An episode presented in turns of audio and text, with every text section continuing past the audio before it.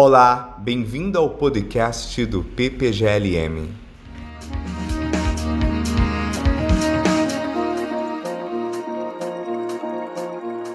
No episódio de hoje, vamos conversar com Maria Isabel Limonge, doutora em filosofia pela Universidade de São Paulo e professora da Universidade Federal do Paraná. Suas pesquisas versam sobre as relações entre Estado e sociedade no pensamento político moderno, particularmente nos pensamentos políticos de Thomas Hobbes e David Hume.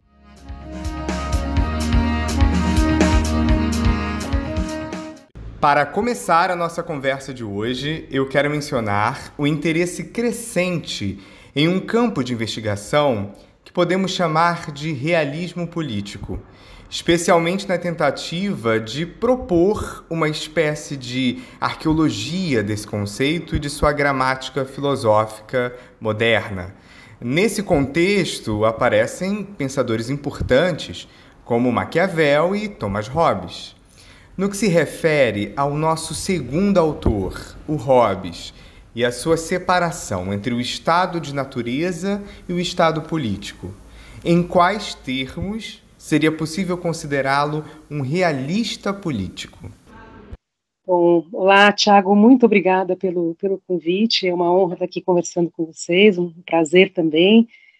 E, bom, então, para a gente ir direto à nossa discussão, né? A questão do realismo político, a gente estava conversando agora há pouco disso, né? Depende muito de como a gente define o realismo político, né? Eu acho que é, um, é uma é um, é um campo, assim, um vocabulário é, de difícil, é, muito, enfim, muito plural, a gente pode dar muitos sentidos a essa, a essa expressão, né, que, no entanto, é recorrente, né, no nosso vocabulário sobre a filosofia política, né, mas eu acho que há muitos sentidos aí para realismo político, né, eu pensaria o realismo político, definiria, digamos, uma definição pessoal minha, né, como é, uma, uma, uma corrente, uma gramática, né, como você disse na sua pergunta, uma gramática filosófica, uma gramática da filosofia política, que parte do, do, do princípio de que, as, de que as normas sociais e políticas né, que, que, que vão reger e organizar a nossa vida comum,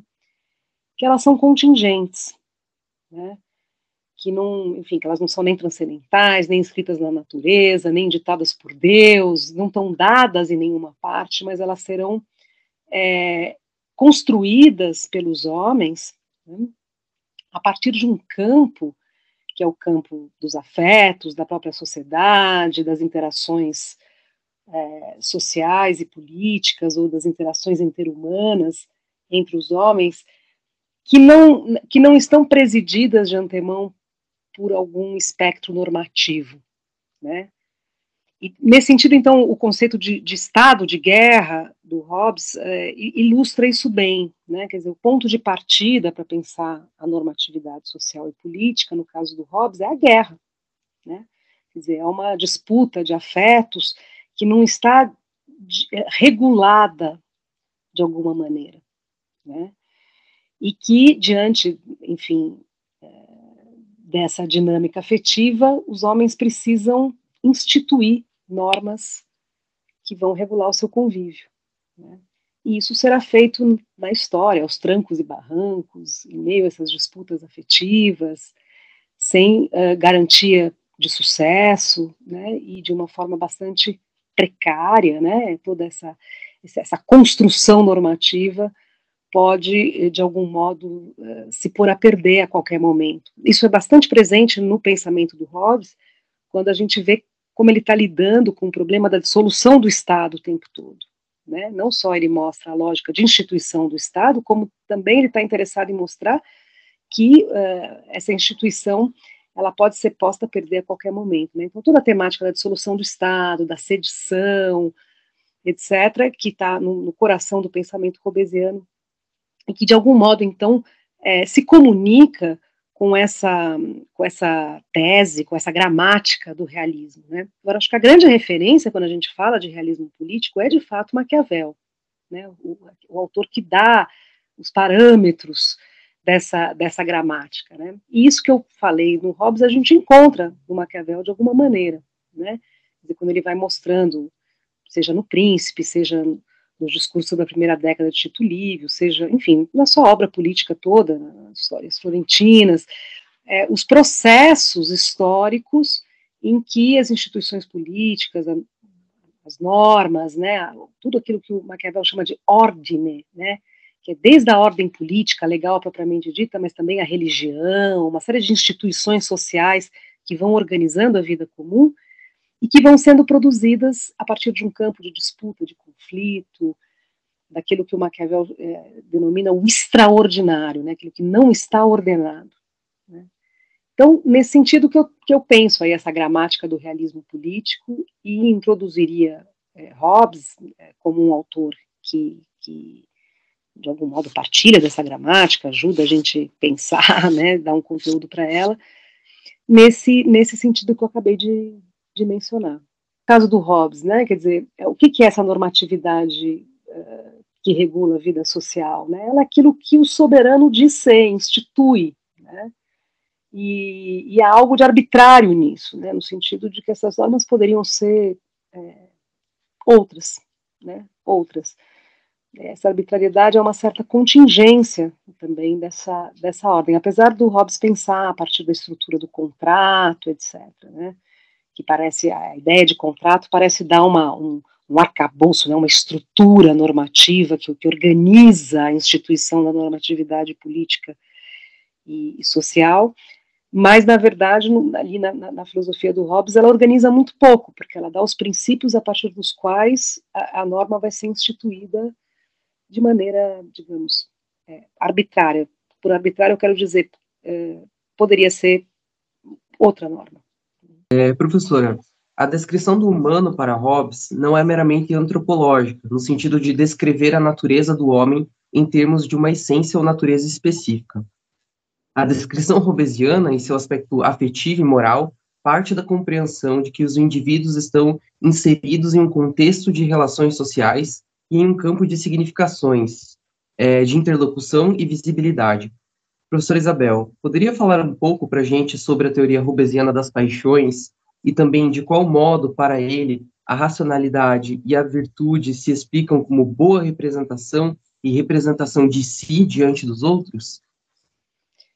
É, sim, essa, essa pergunta remete é, um pouco ao conteúdo do, do, do, meu livro sobre Hobbes, né, que é o Homem Excêntrico, Paixões e Virtudes, em Thomas Hobbes, que tem por tese central essa, essa, essa ideia, né, que, de que o Hobbes não parte, como muitas vezes se pensou, a partir de uma referência hegeliana, dos indivíduos atomizados, para a partir daí pensar, pela via do contrato, a formação do campo é, social e político, né, da, da sociedade civil, o Hobbes não parte dos indivíduos isolados, né, ou ou de uma essência, que ele tem uma essência, uma natureza específica, enfim, a partir das quais nós vamos né, fazer uma somatória e construir a sociedade civil, mas que o ponto de partida do raciocínio uh, político robesiano são os indivíduos em relação, né, seja como corpos, né, quando Hobbes vai pensar o corpo, né, o corpo humano, né, esse corpo não é um átomo, não é uma mônada sem janelas, né? é, um, é um corpo que está sujeito ao movimento, né? as relações de movimento, a ação do movimento dos outros corpos sobre ele, ele está o, o tempo todo em interação. Né? Mesmo a sua essência, aquilo que este corpo é, né?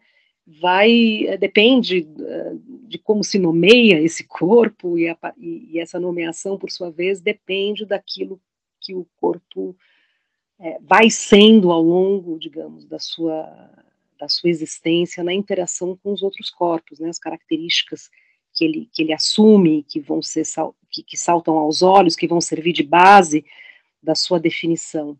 Né. Então, seja o, como corpo, o homem está em relação com os outros corpos, como homem, o homem está em relação com os outros homens. Eu procuro mostrar no, no, no livro que, que o Hobbes é, concebe o estado de natureza como é, e o estado de guerra como uma dinâmica social do poder, né, em que os homens estão disputando poder e o poder é, é segundo Leviatã, formado né, a partir da circulação social dos signos de poder. Né, depende de como cada um é valorizado publicamente, a sua reputação pública, a sua glória, a maneira como ele é visto pelos outros, é que constitui o seu poder, né, a sua capacidade de agregar indivíduos em torno de si, seja na forma da amizade, da aliança ou da subordinação. Né? Então, é, retomando, né, enquanto corpo, o homem está em relação com os outros corpos, enquanto o homem, o homem está numa relação de poder com os outros homens, né, e também enquanto ser racional, né, a própria razão, de certo modo, é, envolve uma relação com os outros, porque envolve uma capacidade de partilhar definições, de aceitar definições comuns, e dela retirar, dessas definições, retirar consequências que, que, que, os interlocutores possam seguir, acompanhar, né? Então, é um raciocínio feito em conjunto, né? Então, a, a ideia é essa, né? Que o, é que o Hobbes concebe o homem sempre num campo de relações, né? Afetivo, moral, de relações de poder, de relações políticas, né? E que... Uh, também a, a, a solução para o problema político, né, que é a guerra, né, ela também se coloca nesse campo é, interrelacional, né, porque, como eu já mencionei, a própria racionalidade para o Hobbes é uma instituição é, partilhada, né, em que os homens concordam em torno de certas definições, e esse acordo é importante para que as definições parem de pé, né, é, esse acordo supõe que os homens consigam preencher é, as definições, os conteúdos verbais com o conteúdo das suas imaginações, com a maneira, a maneira como eles são afetados pelo mundo, como eles percebem o mundo, e, então eles precisam se colocar de acordo sobre o fato de que aquelas definições reportam a esse mundo imaginado por cada um. Né? Então, é, a instituição da razão para o Hobbes é uma maneira justamente de instituir um mundo comum, um mundo partilhado em que aquilo que é pensado no âmbito da imaginação pode ser comunicado e, e, e partilhado entre os homens, né? E, então, a racionalidade também se dá num certo campo de interlocução, de visibilidade, né? E, e também a noção de virtude, né? Quer dizer, o homem virtuoso para o Hobbes, isso, essa é a tese que eu defendo lá no livro, né? Ele também está o tempo todo pautado pelo modo como ele é visto num espaço público. Né? Então, a, a, própria pessoa jurídica, por Hobbes, ela é definida como uma máscara. Né? O Hobbes explora essa, essa ideia né, da, da persona como sendo a máscara do teatro. Né? E diz, bom, eu me constituo como, como, pessoa, como pessoa jurídica no momento em que eu coloco uma máscara, né? Eu adentro a um espaço de visibilidade, de trocas jurídicas, né? Em que daqui para frente conta a maneira como eu estou me expondo e me, e me, me apresentando ao outro, né? Então eu, o contrato, no fundo, é isso. Eu digo que eu quero fazer isso, aquilo, aquilo outro, em troca daquilo, daquilo, daquilo outro. Né? Eu me represento assim diante dessa cena pública que é o, que é o contrato, né? E a partir daí se cria uma série de expectativas de como eu devo agir para ser coerente com aquilo, com o modo como eu me represento nessa, nessa arena, né? Então a gente pode pensar o campo das virtudes civis, né, também como virtudes públicas, as quais o que vale é menos aquilo que eu sou, mas mais o modo como me apresento aos outros. Né? O que se cobra é minha coerência diante do modo como eu estou representado nesse espaço. E não que eu seja de fato coerente, que eu seja de fato equilibrado, que as minhas paixões estejam bem compostas, harmonizadas, etc. O, o, o que importa, quer dizer, o homem virtuoso é aquele que se re, que é no fundo o cidadão, o sujeito que se pauta pelas normas jurídicas instituídas racionalmente por definições compartilhadas, etc. O cidadão é um sujeito que está o tempo todo preocupado de como ele está se representando aos outros e preocupado com a coerência dessa representação. Né? Então, nesses vários níveis, a gente tem o, o homem robesiano é um homem que está em relação, enquanto corpo, enquanto homem na disputa do poder, enquanto sujeito racional que partilha definições, enquanto cidadão que constrói um mundo jurídico em que cada um se vê representado diante dos outros né, e, e, e, intuito do qual se cobra a coerência dos cidadãos nesse campo de, de visibilidade. Né. Essa é um pouco a, a tese que eu defendi no meu, no meu, doutorado e que se tornou uh, uh, o livro sobre o Hobbes, né, que se chama O Homem Excêntrico, que com esse título, O Homem Excêntrico, é, dá conta dessa, desse caráter é, excêntrico do homem, o fato de que ele está o tempo todo sendo pensado na sua relação com o seu, com o seu exterior. Né? Contestando, então, com isso, essa leitura buscava contestar uma, um tipo de leitura é, é, mais típica do Hobbes, né? o Hobbes partindo dos indivíduos isolados, egoístas, autocentrados, que calculam o seu interesse a partir de si mesmo, vão lá e se agregam a outros indivíduos, né? Mas cada um o tempo todo pautado apenas por si mesmo. Né? Na, minha, na minha leitura do Hobbes, o homem uh, não é uh, autocentrado, egocêntrico, egoísta, mas o, o homem hobbesiano é sempre definido é, então numa relação com o outro. Essa ideia da boa representação de si mesmo é a própria, de um lado, a representação jurídica, né, mas com isso o, o Hobbes retoma um topos uh, da, da, da, renascença, né, então a gente vê no próprio Maquiavel, ou em autores como Castiglione, é, Torquato Aceto, todos discutiam essa questão da, da boa aparência pública, né, que o, uh, o homem virtuoso é aquele que constrói bem a sua aparência diante do público. Então, esse tema reaparece uh, no Hobbes é, é, e transposto para essa arena jurídica. Né? A, boa representação que eu posso fazer de mim mesmo é a, é a minha representação é, é, jurídica, né? enquanto pessoa, pessoa civil, né? pessoa jurídica. E essa pessoa, para o Hobbes, ela é, insisto, então, constituída como uma, como uma máscara. Né? Eu não sou uma pessoa jurídica, eu me torno uma pessoa jurídica no momento em que eu começo a me pautar na minha relação com os outros pela coerência da minha representação é, pública, jurídica. Né?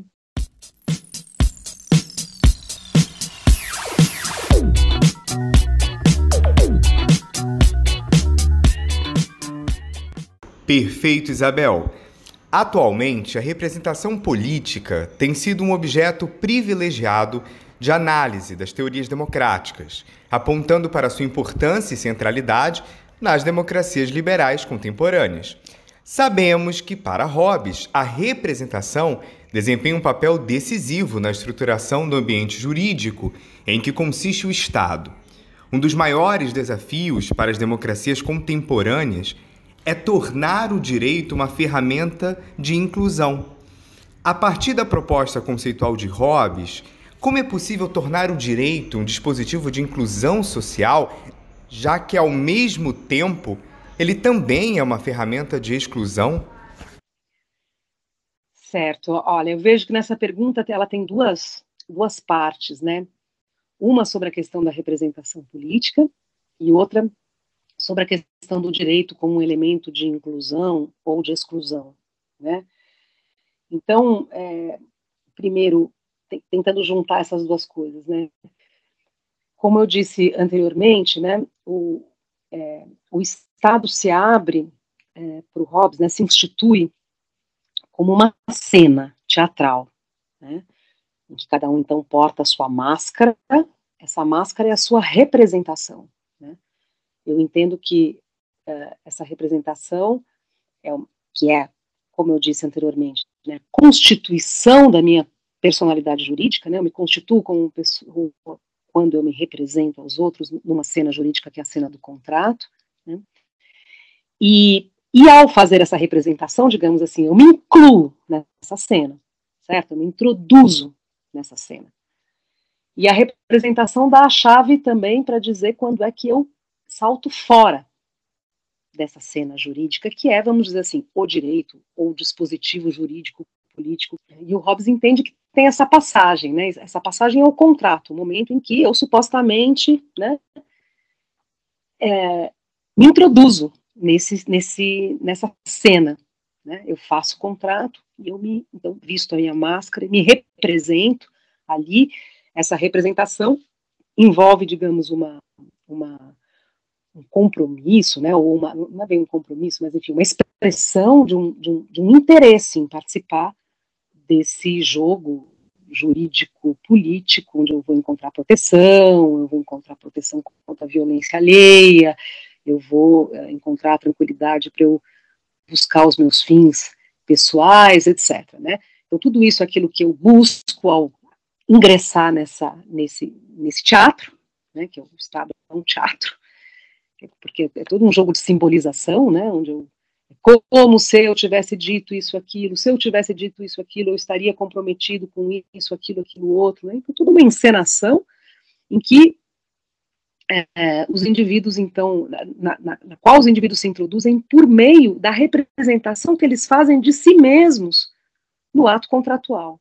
Bom, e esse ato cria uma, uma outra instância representante, que é o próprio Estado, a soberania, como aqueles que fala em nome e vai atuar em nome do interesse das pessoas, das pessoas contratantes, né?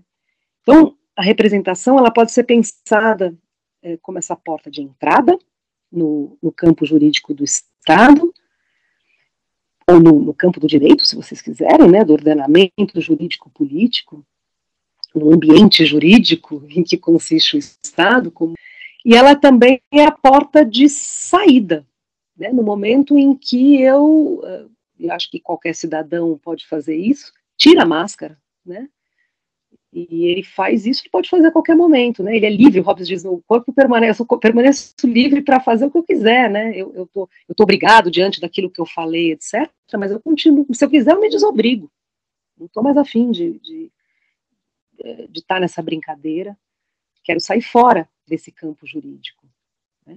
Claro que, do ponto de vista da lógica interna do direito, segundo Hobbes, eu nunca posso sair fora, porque eu já fiz o contrato, se eu já fiz o contrato, qualquer uh, sair fora significa uma quebra de contrato, mas ao mesmo tempo ele insiste que todos os homens, enquanto corpos, são livres para se desobrigarem, fazerem o que eles quiserem. Né? Isso quer dizer que se se o Estado não nos interessa, se ele não nos cativa de alguma maneira, né, se ele não mostra que, que se ele não nos representa, vamos colocar esses termos, né, uh, eu estou fora dele, eu estou fora dele, né, e, e, acho que, então, o Estado se, se, se cria como esse campo, claro que a gente pode estar dentro ou pode estar fora, né, e eu entendo que o, o Hobbes pensa isso de uma maneira interessante, porque esse está dentro e esse está fora se faz de maneira, no, no pensamento dele, dinâmica. Né? É, é, quer dizer, o, a linha de demarcação de quem está protegido, representado pelo Estado, quem não está, ela não é nunca definitiva. Né? É sempre possível que grupos se desgarrem, né? Outros grupos sejam inseridos, né?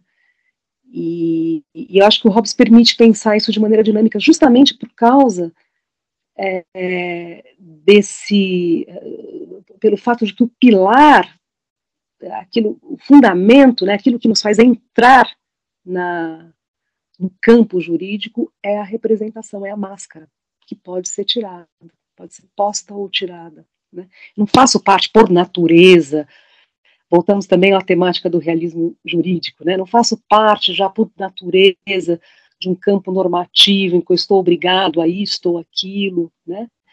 Eu criei esse campo, eu criei esse campo da, e entro nele saio dele quando eu quiser, né? eu sou livre para isso, sempre. Então, essa é uma marca do, do, do, realismo também, né? quer dizer, pensar as normas, como eu disse lá no início, em referência a um campo é, que não é de antemão já regulado por normas, né? que, é, que, é, que é a guerra. Então, ele tá, esse, esse, essa referência ao, ao extraordinário, ao que está de fora daquilo que é regulado juridicamente, está sempre presente. Está sempre, ela, o estado de guerra para o Hobbes, o estado natural, ele está sempre rondando o, o Estado Civil, né, como uma, seja pela dissolução do Estado Civil, seja pelo desgarramento de alguns grupos, né? Uma passagem do Leviatã muito interessante, que é, ela não tem correspondente nas obras, nas obras anteriores, no momento em que o Hobbes diz, bom, se um grupo já feriu a lei e, e se organiza para se defender diante do Estado, se ele uh, se ele usa da força contra o Estado para se defender da punição, isso caracteriza uma segunda injustiça? O Hobbes diz não, porque essas pessoas estão livres para agora defender a sua própria vida contra o Estado. Então isso mostra essa, essa dinâmica né, do estar dentro ou estar fora desse campo jurídico, que está sempre se refazendo na medida em que os grupos se desgarram, resistem ou se introduzem nesse, nesse sistema normativo que é o, que é o Estado. Né? Então, é, mas na, na, lógica jurídica do Hobbes também existe a ideia de que há certas condições é, formais para as pessoas estarem, ou para os corpos, para os homens, estarem representados no campo jurídico do Estado. Essa condição é que o Estado interesse essa pessoa, que o Estado traga para essa pessoa benefícios, porque senão ela não está representada naquele campo. Né? As palavras que, porventura, ela teria dito firmando o contrato não a representam, porque ela não tem interesse em participar desse jogo. Né? E a, na minha leitura do Hobbes, insisto, isso é muito, isso é muito dinâmico, né? Esse estar dentro, esse estar fora. Eu, eu acho isso o mais interessante, assim, uma das coisas mais interessantes do pensamento do Hobbes, né? A sobreposição desses dois níveis, né? o nível do artifício jurídico-político e o nível, o campo da natureza, dos afetos, das disposições, que, das relações de poder, é, a que eu me referi também é, na resposta à outra pergunta, né, relação de poder enquanto disputa de signos, de reputação social, formando as facções e as alianças, é, digamos assim, no subsolo, né, por debaixo da trama jurídica em que consiste o Estado. Essas, esses dois níveis estão operando paralelamente. Né? Pouco a ideia, a relação entre Estado e sociedade, que está se, tá se delineando aí. Né? Uma relação que pode ser favorável à, à manutenção do Estado como elemento de mediação das relações sociais, ou é, a sociedade pode funcionar de uma maneira a, a dissolver o Estado, a pô-lo a perder, como a gente vive hoje, né? Essa, essa, essa, a gente tem essa percepção né, da fragilidade do campo institucional, né? Ele pode ser dissolvido, destruído a qualquer momento, né? Uma percepção bastante robesiana por conta do convívio né, e da interação entre esses dois níveis de relações interhumanas, né, o, o Estado propriamente dito, as, as, relações reguladas pelo Estado e as relações, as relações afetivas, as relações de poder, o choque entre os corpos, que uh, segue acontecendo, uh, digamos, no subsolo do, do, Estado, dessa cena jurídica, e, e o que faz a, a entrada, né, a relação entre esses dois campos, é justamente é, a noção de, de representação. Que é possível tornar o direito um dispositivo de inclusão social, né?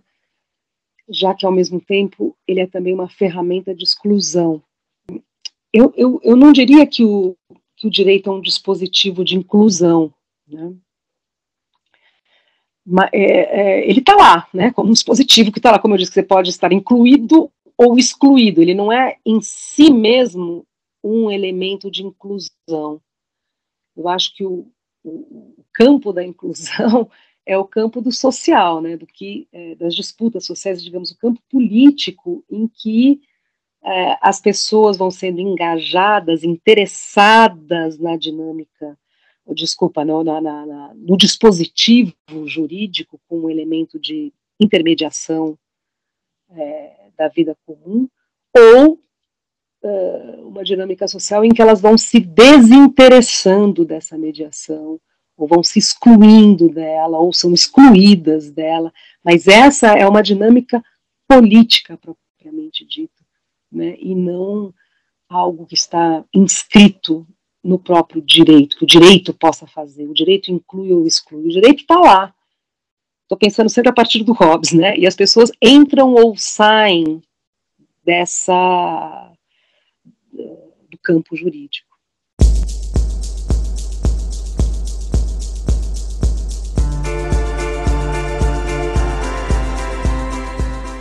Uh, professora, em um artigo, você propõe uma aproximação entre o Maquiavel e o Hume, como expoente de uma certa corrente não justnaturalista que se constitui no início da modernidade.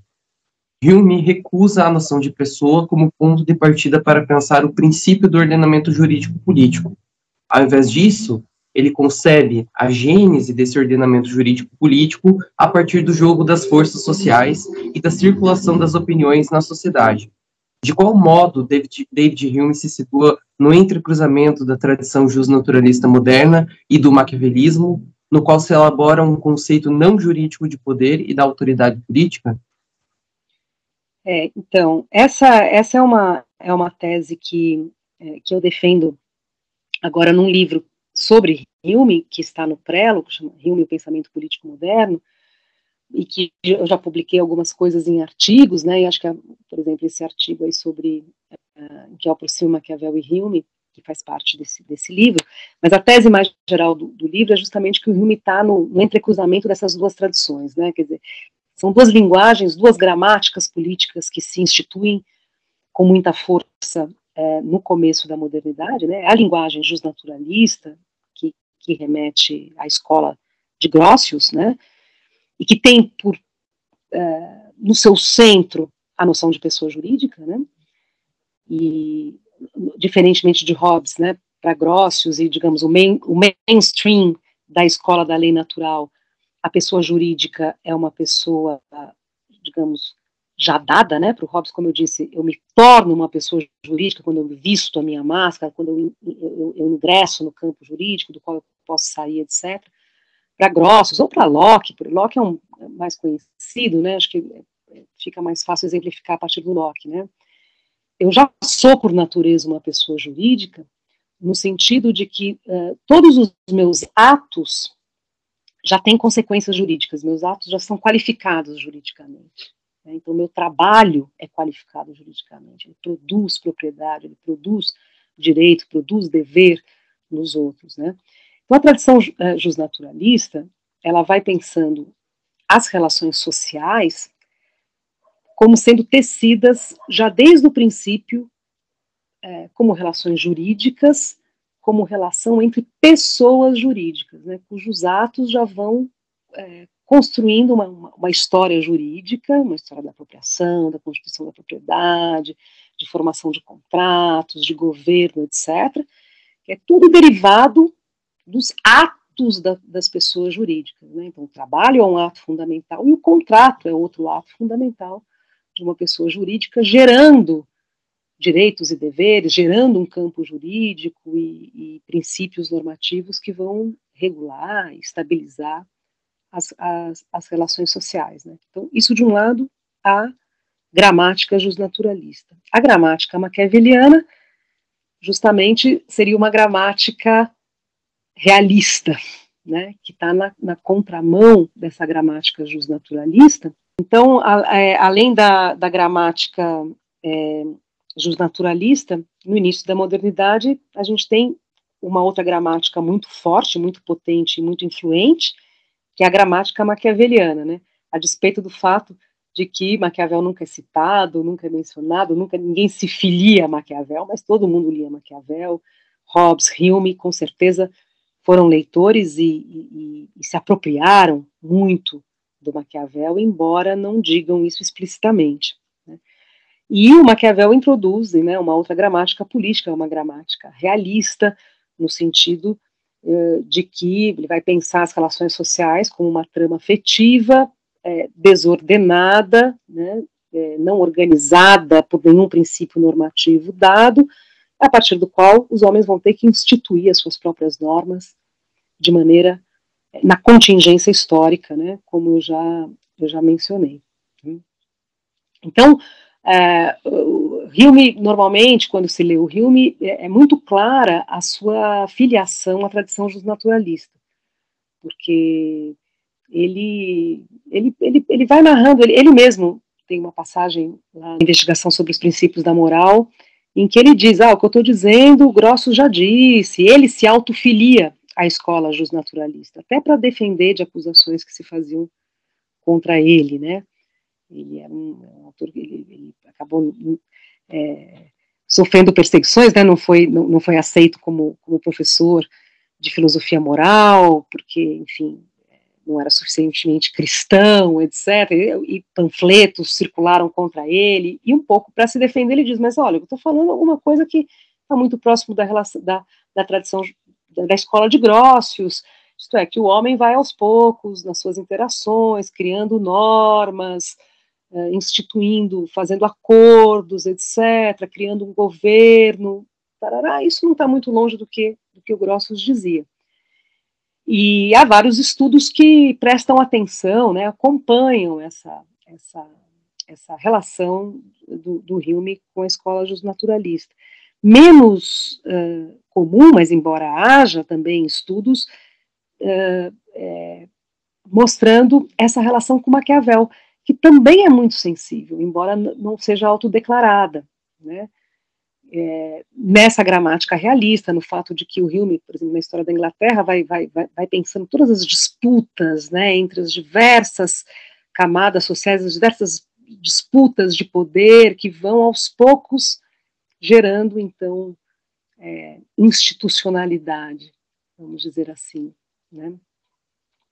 Então, uh, nesse sentido, se, se, se, essa tese fizer sentido, que o Hume está articulando essas duas tradições, é, ele aparece como uma figura-chave né, na, na, nossa modernidade política, que é outra coisa também pouco, pouco é, explorada. Né? O Hume não é um, é um autor pouco lido ainda na chave é, da sua teoria da justiça, da sua teoria política. Claro, tem muitos estudos sobre o Hume, mas eles ainda não são difundidos, não, não, é, não se tornou, digamos assim, a, a leitura mais comum é, do Hume. A gente continua lendo o Hume muito mais pela, pela sua teoria da causalidade até hoje do que pela sua teoria social e política. Mas se é verdade que ele está articulando o maquiavelismo e a, e a gramática justnaturalista, ele ganha uma centralidade né, para a gente pensar a política a partir, a partir dos modernos. Né? E, enfim, o, o caráter o, maquiaveliano, que é, que é o menos notado, estaria naquilo que vocês formularam aí na pergunta, né? Pensar o ordenamento jurídico-político a partir do jogo das forças sociais e da circulação das opiniões na sociedade. Então, essa temática da opinião que ganha uma, que é uma temática maquiaveliana, né? Porque Maquiavel, que, que ele diz sobre o poder do príncipe, né? É, ele ainda não diz nesses termos, mas é, ele já adianta essa ideia. Depende da opinião que fazem do príncipe. Né? Quando, a partir do capítulo 15 do, do, do, do, príncipe, o Maquiavel começa a investigar como é que o príncipe deve se portar com relação aos seus amigos e aos seus súditos, como é que ele constrói a sua imagem pública, como que ele é visto pelos seus súditos, né? E, e, e convida o príncipe a trabalhar essa imagem, a sua aparência pública, como aquilo que é uma sustentação do seu, do seu poder. Essa temática, o Hume vai buscar, não quero dizer que diretamente em Maquiavel, porque essa temática desde o século XVI foi ganhando força, foi ganhando campo, mas é uma, mas é uma gramática maquiaveliana, né, um modo que, de, de pensar a política que, que remonta ao, ao Maquiavel. E, e o Hume, então, eh, vai levar ao extremo essa ideia, né, de que o fundamento de todo governo é tão somente a opinião, né?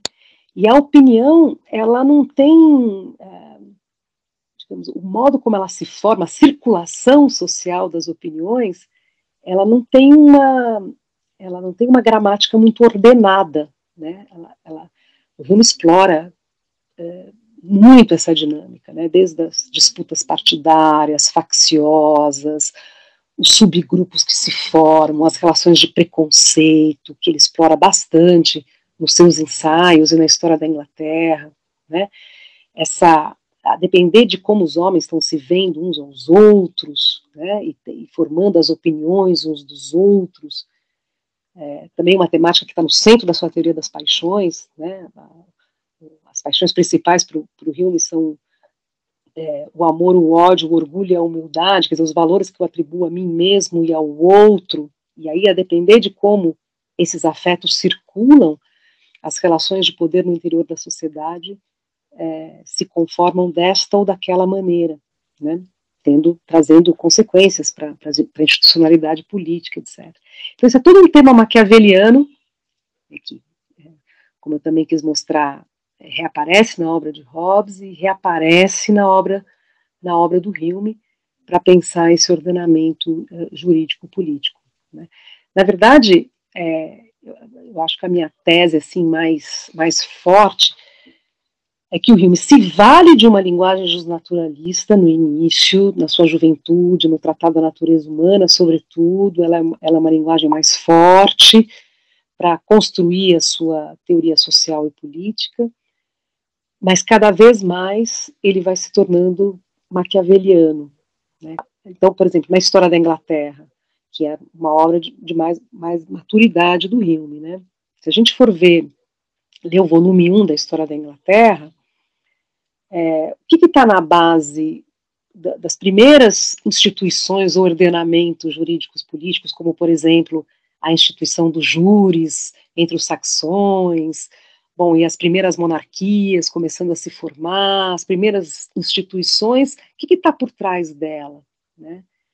Não são atos das pessoas jurídicas, constituição de propriedade, acordo jurídico, mas é disputa, guerra o tempo todo. Né? Até que certas ordenações vão se estabelecendo, vão sendo garantidas pela autoridade do príncipe, essa autoridade, por sua vez, constituída a partir da opinião e da maneira como esse príncipe é visto pelo corpo social, e a partir daí o ordenamento vai se estabilizando aos poucos, sob essa base que são os afetos e as opiniões, essa base, digamos, instável. Dessa maneira, eu reencontro esse tema que eu acho que está desde lá do Maquiavel, que passa no Hobbes e retomo no, no Hume. Né? Ultimamente eu tenho trabalhado bastante essa relação Hume e Hobbes, porque também muitas vezes se costuma opor os dois autores, né? Porque no Hobbes você tem contrato, no Hume não tem. É, o Hume vai pensar, digamos, a institucionalidade a partir de toda uma história social, é, não tem história no, no Hobbes, mas eu, o que, que eu acho que é de comum, de importante nos dois? É essa relação entre o campo dos afetos e os ordenamentos jurídicos políticos, é, em que é sempre um, uma dinâmica que vai de um campo ao outro, né? E, e, e, a, e, o fato de se situar aí, precisamente aí, nessa relação entre digamos, o sistema de afetos que constitui a sociedade e as instituições jurídicas políticas, pensar nessa relação, situar aí o problema político. Professora, é, na esteira da pergunta anterior, poderia nos falar mais em quais termos Hume pensou a relação entre fato social e norma jurídica, a partir de uma perspectiva realista da política e uma história social da lei? Então, é, o Hume, eu acho que ele é um, ele é um, ele é um, um pensador do social, né, por excelência.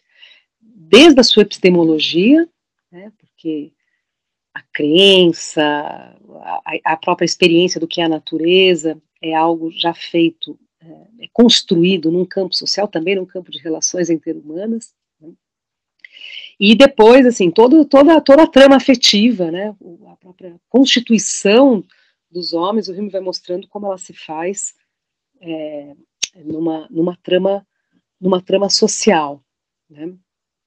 E essa essa trama social ela tem diversas camadas para o filme. Né?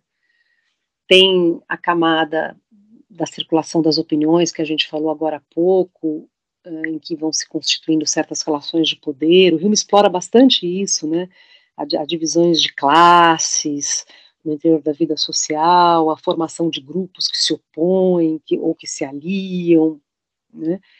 É, então, há essa camada aí das relações afetivas e de poder. Há uma camada é, é, que forma o tecido social, que é a camada, digamos assim, da moralidade, dos juízos morais, estéticos, dos juízos de valor partilhados. Então, Hume é, explica na sua filosofia como aos poucos nós vamos, na nossa interação, construindo valores comuns, valores morais, valores estéticos, valores epistêmicos, né? Vai mostrando como é que como é que isso vai se formando também num campo de, de, de interações, né, num campo social. Né? E dentre essas, essa, essas normas que vão se formando é, é, em meio a relações humanas estão é, as normas jurídicas propriamente ditas, né? que o Hume qualifica de artificiais, né? Ele diz a justiça é artificial. O vocabulário é, é robesiano, né? O direito é da ordem de um artifício. Né? Hume insiste nesse vocabulário, né? É, é curioso porque de certo modo é, tudo é instituído no Hume, as normas epistêmicas, morais, estéticas, tudo é uma instituição social, mas no caso das normas jurídicas, elas são uma instituição de tipo particular, né? É, porque elas envolvem é, esquemas de coordenação. Né? Novamente, Hobbes ajuda a entender aí, né? Me diz, eu aceito uma regra jurídica na medida em que o outro aceita também. Né? Por quê? Porque o meu interesse em, em seguir uma norma jurídica está, na verdade, em limitar o outro.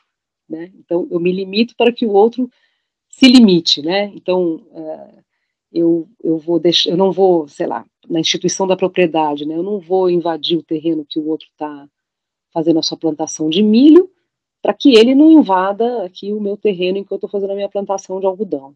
Né? Então, é essa limitação recíproca que interessa quando a gente normalmente adentra o campo jurídico. Né? Então, essa ideia de que as normas jurídicas envolvem um sistema de cooperação, ela, ela que é uma ideia que já está no Hobbes e é retomada no Hume, envolve essa ideia, é, essa tese de que nós vamos adentrar este campo, né? Eu, eu, eu, posso adentrar, eu posso, eu posso seguir esses acordos, ou eu posso deixar de seguir esses acordos.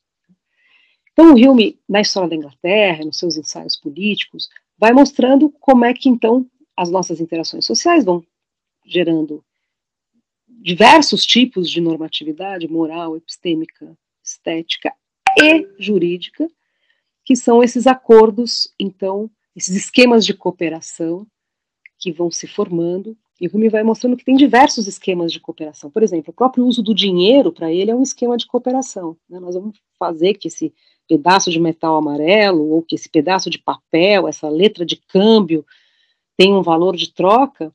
Né? Isso é uma combinação né? É um esquema de cooperação em que nós falamos, ah, daqui para frente vai valer, vai valer isso, por quê? Porque me interessa, te interessa, todo mundo se beneficia dessa cooperação. Então ele vai mostrando, e aí ele é diferente do Hobbes, né, como aos poucos vários esquemas de cooperação vão se sobrepondo uns aos outros. Né? Então, a estabilização da propriedade, a criação da moeda, o estabelecimento de contratos e depois a própria definição de, uma, de, um, de, de um governo ou de uma carta uh, constitucional, como foi, por exemplo, a Magna Carta na Inglaterra, em que uh, foi também, tivemos um esquema de cooperação que, num certo momento da história inglesa, foi feito, interessou a todo mundo, se, se estabilizou como um elemento de mediação das, das relações sociais. Então, ele vai mostrando como, da trama social, vai, digamos, se secretando uma normatividade jurídica como um tipo de normatividade, entre outras, que vão se formando na, no interior da história social. Né?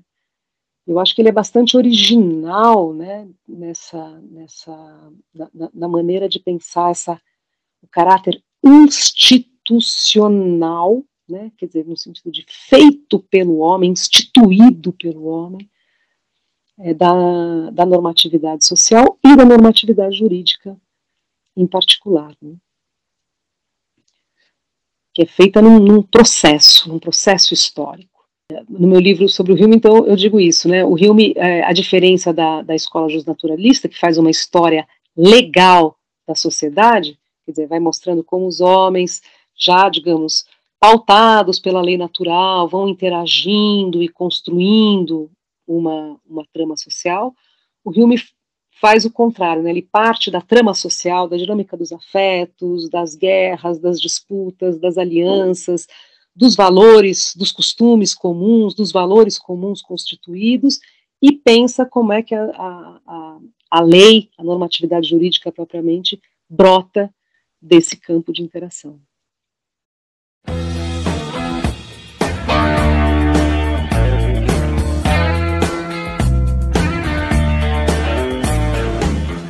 Para finalizar, professora, quais têm sido seus atuais interesses de pesquisa? Quais os seus principais achados na investigação das instituições políticas e sociais nas origens setecentistas da democracia moderna?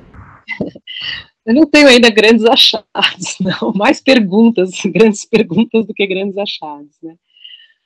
Bom, o que é, o que está me interessando agora é uh, o nascimento, mas assim, está me interessando, mas eu ainda não, eu não, não, não tive tempo e, e, ainda isso não foi desenvolvido, acho que suficientemente na, na minha pesquisa, né? Mas o que está me interessando agora, o que eu estou procurando é o nascimento é, daquilo que a gente vê consolidado é, num autor como Tocqueville no início do século XIX, que vai definir né, a democracia como um estado social, um estado social igualitário. Né? É uma forma social, é uma maneira como a sociedade está constituída. Seja nas suas relações de poder, como é que os grupos, como é que o poder está distribuído no interior da, dessa sociedade, né? É, e seja também na dinâmica dos afetos, das opiniões, né? Tudo isso interessa ao Tocqueville é, descrever quando ele vai é, conceitualizar aquilo que para ele é a democracia na América. Né? Então, a democracia na América é algo contingente, nascido na América, sob certas condições históricas particulares, e, sobretudo, ela é uma forma social. Né?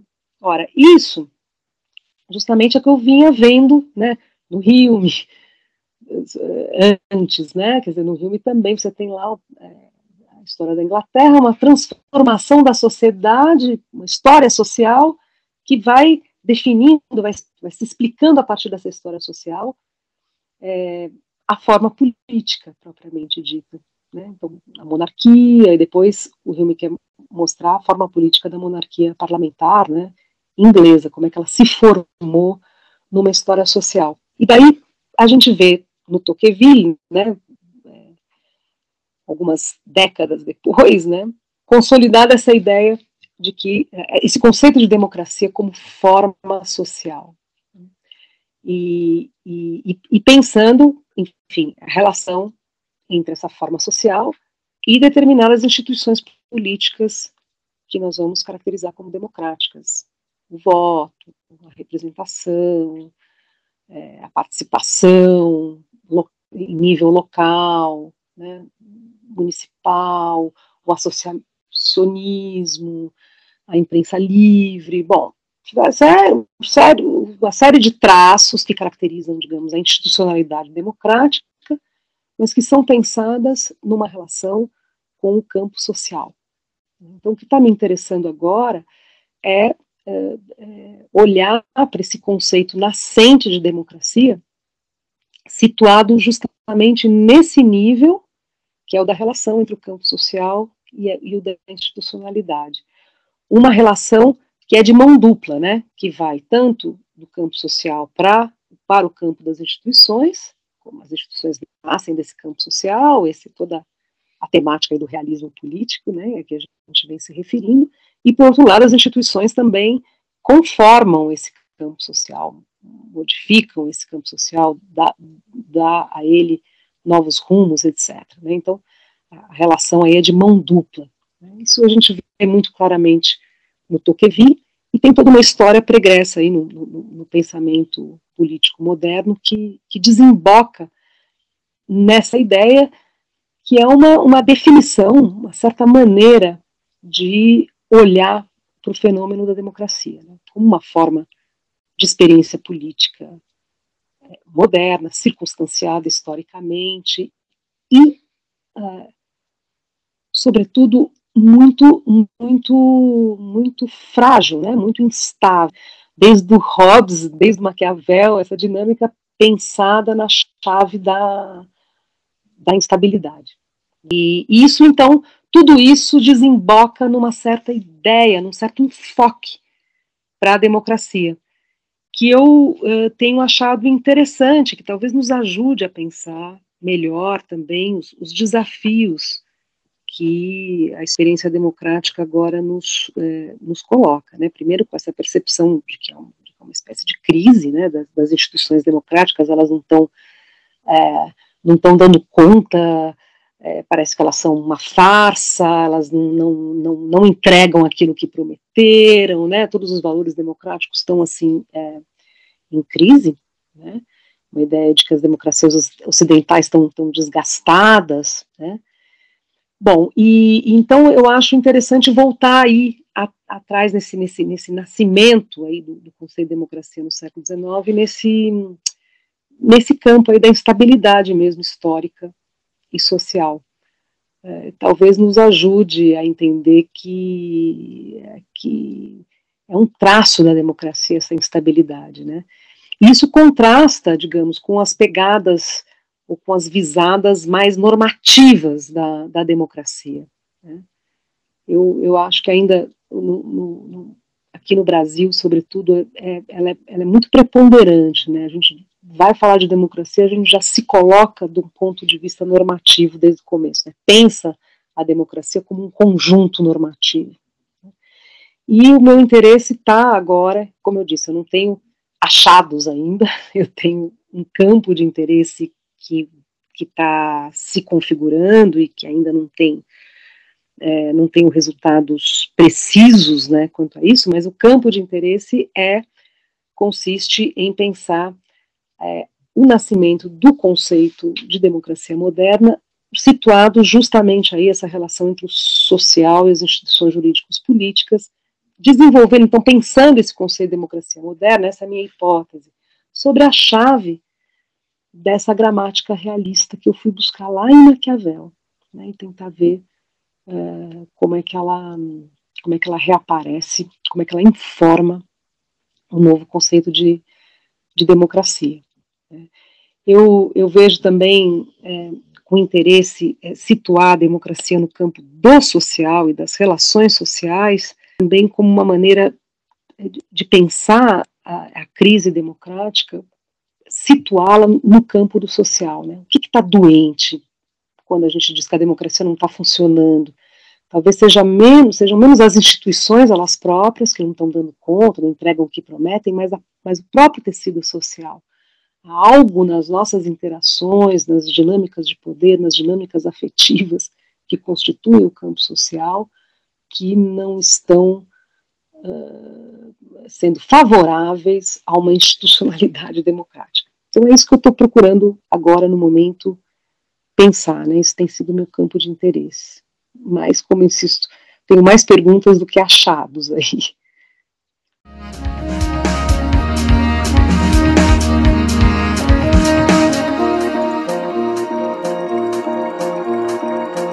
Agradecemos a professora Isabel Limonge pela ótima entrevista.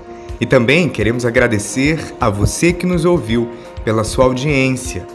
Compartilhe esse episódio com seus amigos e acompanhe a gente nas redes sociais. Assim você ficará por dentro de todas as nossas atividades e eventos.